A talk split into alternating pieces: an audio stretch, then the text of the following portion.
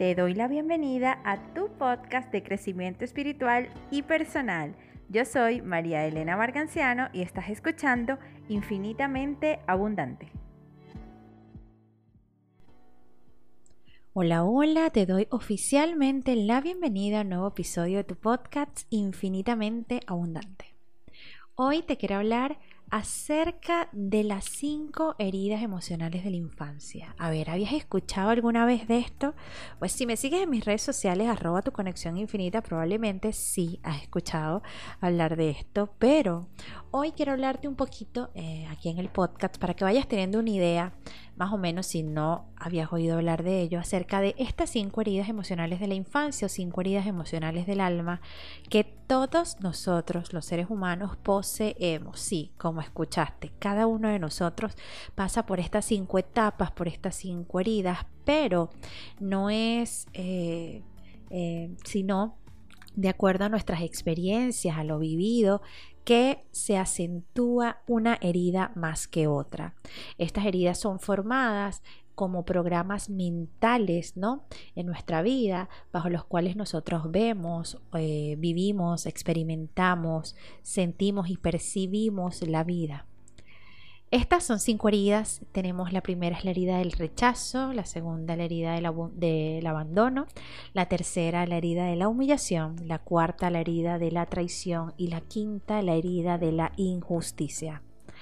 La herida de rechazo es una herida que se forma desde que estamos en el vientre materno hasta que tenemos dos añitos de edad.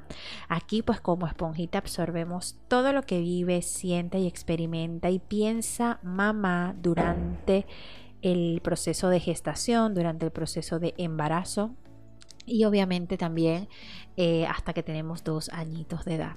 Aquí influye eh, si eh, mamá quería que naciéramos, si era un embarazo esperado o no, deseado o no, si tú eres niña y tu mamá quería un varón, si pues tú eres niño y tu mamá quería una niña, si tu mamá quería volver a quedar embarazada o no quería, si tu mamá quería ser madre o no quería ser madre, si tenía una buena relación en ese momento con su pareja o no. Todo esto te afecta, si tiene una buena situación económica o no, si cuando te tuvo pues sencillamente te tuvo a tiempo o te tuvo eh, fuera de, meses, ¿no? Eh, siete mesinos, ocho mesinos, seis mesinos. Eh, si no llegaste a cumplir el periodo de gestación, el estado anímico de tu mamá afecta, si está sufriendo episodios de depresión, si después de nacer tu mamá sufrió un episodio de depresión postparto, todo esto influye en la herida de rechazo. ¿Y qué pasa? Cuando se tiene esta herida de rechazo, pues sencillamente el niño siente y se impregna en su subconsciente que no era un niño deseado, que no lo quieren. ¿Y qué pasa? Pues estas personas entonces empiezan a tener características de personas que buscan desaparecer, que buscan hacerse invisibles en la vida para no molestar, para no activar esa sensación de sentirse rechazados. Tienden a ser personas que eh, son muy solitarias, que no están eh, mm, compartiendo con grupos grandes, eh, un poco fríos y bueno, tienen otras características. de verdad, es, una, es la primera herida y es bastante acentuada cuando sencillamente sientes que no te quieren, eh, pero ojo, es una percepción, esto quiero que lo sepas, es una percepción. Te sientes rechazado, pero no necesariamente es que de verdad tu mamá te estaba rechazando o no te quería, no, es una percepción que toma tu mente inconsciente. La segunda herida, que es la herida del abandono, esta herida se forma desde los 2 hasta los 4 años. Esta herida pues es importante dentro de tu proceso porque eh, se forma cuando sientes que eh, estás siendo abandonado, que te dejaron, que ya no quieren seguir cuidando de ti, que ya no tienen tiempo para ti.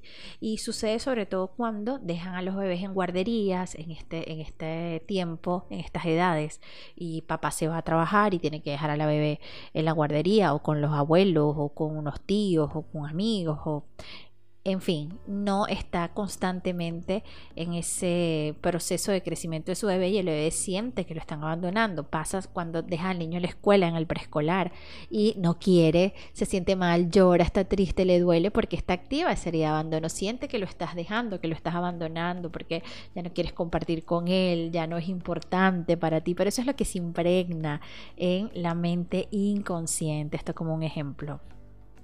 ¿Qué pasa con estas personas? Pues se vuelven súper dependientes, son de las que no quieren soltar la falda de mamá o de papá, son las personas a las que les cuesta hacer actividades por sí solas, de ser independientes se les hace muy difíciles a diferencia de los que tienen la herida de rechazo marcada.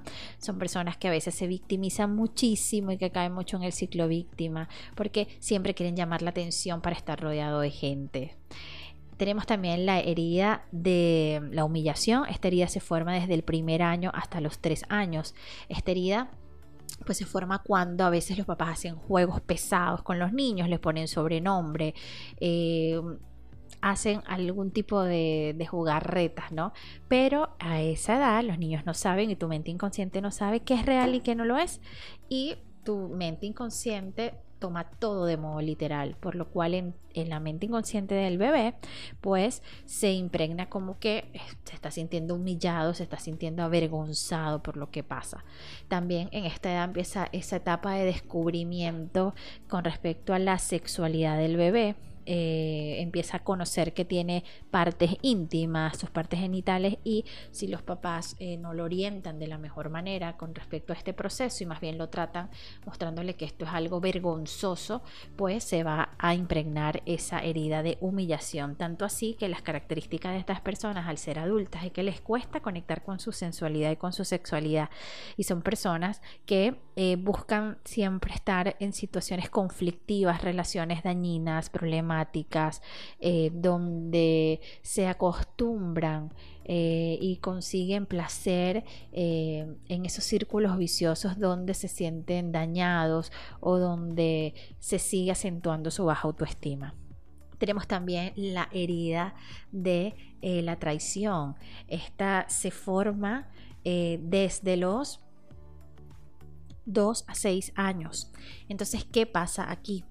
Aquí eh, el bebé o la persona se, siente traicionado porque le prometieron algo y no se lo cumplieron, porque tal vez hubo infidelidades entre sus padres y entonces toma para sí la infidelidad tal vez del papá la mamá, la toma para sí misma esta persona y eh, empieza a generar una conducta, una máscara de controlador o controladora y se convierte en una persona asfixiante, con, posesiva, súper celosa, súper controladora, porque en su inconsciente siente que si controla todo y puede controlar las situaciones y las personas, persona va a evitar ser traicionado. Sin embargo, obviamente pasa todo lo contrario, porque en lo que te enfocas se expande.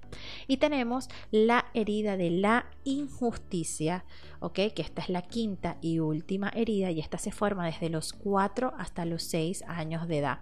Aquí eh, se forma porque siente que su mamá, en este caso, porque es con las figuras, nosotras que somos mujeres, eh, con nuestra figura del mismo sexo, si eres hombre con la figura de tu mismo sexo, sientes que no está siendo justa o justo contigo en las decisiones, en lo que hace, en su sentir, en sus acciones. Probablemente tengas una madre o un padre que no sea amoroso, que no sean cariñosos, que sean un poco fríos y distantes.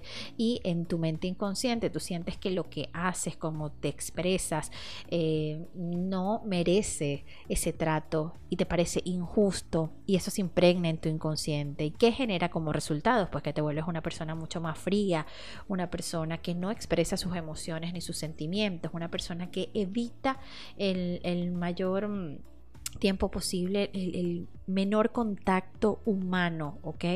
Es una persona que es obsesiva con el orden, podría pasar, y le cuesta eh, ser empático con otros porque sencillamente no entiende este tema de cómo otras personas pueden ser tan injustas en la vida. Además, estas personas suelen ser súper injustas, súper exigentes con ellos, por lo cual eh, dejan de ser justos también con ellos y tienden a enjuiciar muchísimo tanto a otras personas como a sí mismas.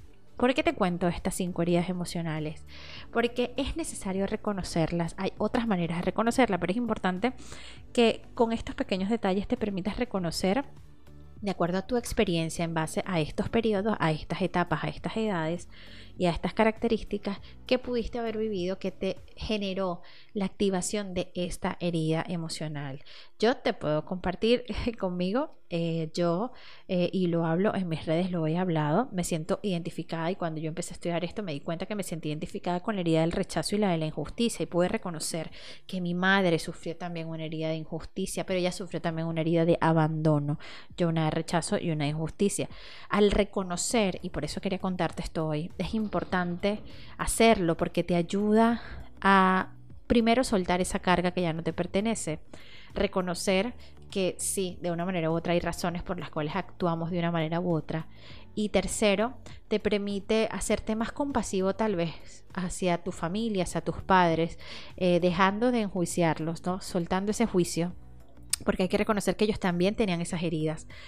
Casi siempre las heridas que nosotros tenemos las tienen ellos y el trabajo aquí es reconocer para soltar, reconocer para desde ese soltar y dejar de enjuiciar a nuestros antepasados, a nuestros padres, a nuestra familia, empezar a hacernos a partir de ahora nosotros cargo de esto, reconocer que tenemos estas características. Hoy te hablé de las negativas, en otro... Eh, audio te estaré hablando de las positivas, pero eh, esto te ayudará a que reconozcas si estás sufriendo de, esta, de alguna de estas heridas que aún se están activando en tu vida, qué máscaras te estás colocando para ponerle esa curita encima y no sacarlas a flote, pero reconocerlas para trabajarlas. Y esas características negativas, pues reconocer de qué te han servido en este momento, qué han hecho de ti, porque nada de lo que ha pasado hasta ahora ha sido casualidad eh, estas heridas fueron definitivamente de un modo inconsciente elegidas por tu alma para transitar en este momento, aquí y ahora, en este plano terrenal y evolucionar. Así que espero que te haya gustado este episodio de hoy y que te hayas permitido pues conectar y reconocer tus heridas de la infancia, que te permitas pues empezar a tomar acción, empezar a sanarlas desde el reconocer, aceptar, reconocer que tus padres posiblemente tienen también las mismas heridas que tú tienes, que pudiste identificar y empezar a partir de ahora a tomar acción para sanar esas heridas emocionales de la infancia. Gracias, gracias, gracias infinitas por ser y estar. Te espero en mi cuenta arroba tu conexión infinita en Instagram y Facebook. Y estaré encantadísima de ayudarte y apoyarte y que sigamos juntas en este camino de crecimiento personal, espiritual, de la mano de la sanación. Un besito, bye bye.